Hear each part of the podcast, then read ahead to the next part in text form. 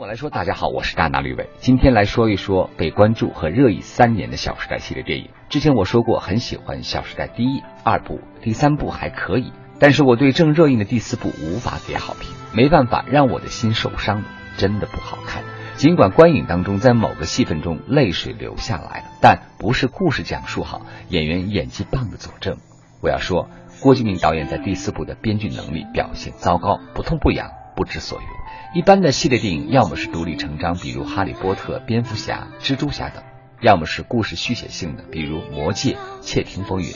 将《小时代》系列和这些曾经感动观众多年的代表电影一起讨论，是表达我自己曾对《小时代四》的期待有多么的深刻。但是我作为原著小说读者之一，对其结尾能够产生悬念感，在电影中却无法找到，显示的淡而无味，感到遗憾。结尾算是如此丑陋也就算了，我们再来看一看整个影片的谋篇布局。显然，郭敬明将宝压在了家族之间的明争暗斗的俗套商业战中，是无法跳出出来对纯粹的时代姐妹以及各自情感归宿做一个很好的表现。于是乎，突然女主人公顾里突患疾病，深陷商战陷阱，预设迷障的递进性叙事。通过抽丝剥茧般的脉络展开，但在过程当中总会被凌霄、陆少间的情感、南湘的上位、唐宛如受伤等戏份打乱了节奏，描写的细节内容过多，反而冲淡了主角顾里寻找父亲当年秘密、拯救家族财务危机，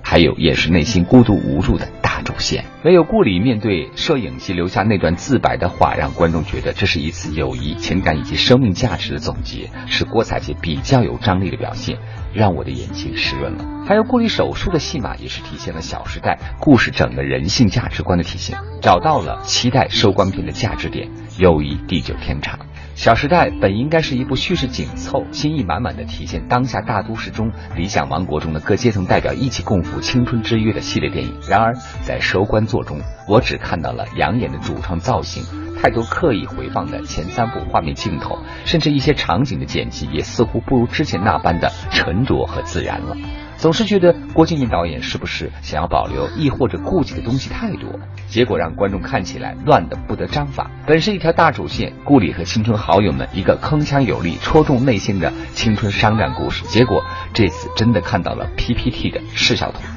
太多小遗憾，无法包容曾在我眼里极为真实反映原著风格的同名大电影，真的失望。到现在为止，留在脑海里的只有顾里长达数分钟的自白，其他的就只剩下来回跑动的高跟鞋踩地面的声音，四个女孩同时出现在大银幕上的直播室画面，还有那个地线式的沙发区等。我们可以说。郭导的《小时代》商业品牌项目算是运作成功了，然而他对电影艺术层面的运作显然是失败的。不过，郭敬明导演在面对未来的芯片绝技时，他是有自信的。所以你会相信自己的绝技艺术的水平和观赏效果会比《小时代》更有特色。我希望会，而且我在绝技里面尝试了很多很多《小时代》里面都不会用到的新的，不管是拍摄方式还是技术，以及很前沿的一些拍摄手法。所以我觉得希望可以给大家耳目一新的感觉，因为确实绝技的拍摄难度比《小时代》要大很多。那我也希望看明年。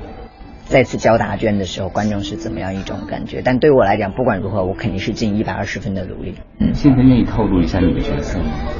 呃，今天聊《小时代》吧，我这个宣传期的文艺之声的听众朋友们，大家好，我是郭敬明，欢迎到影院支持《小时代四大结局：灵魂尽头》。我和你们各位都可以期待吗？这个答案我现在无法给你回答。以上就是我今天要说的，谢谢。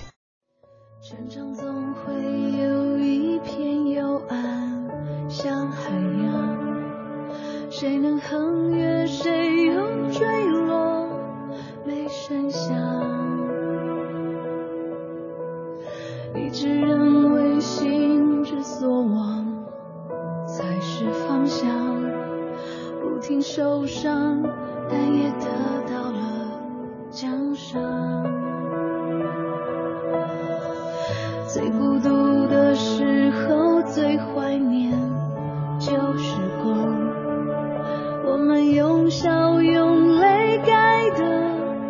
到天堂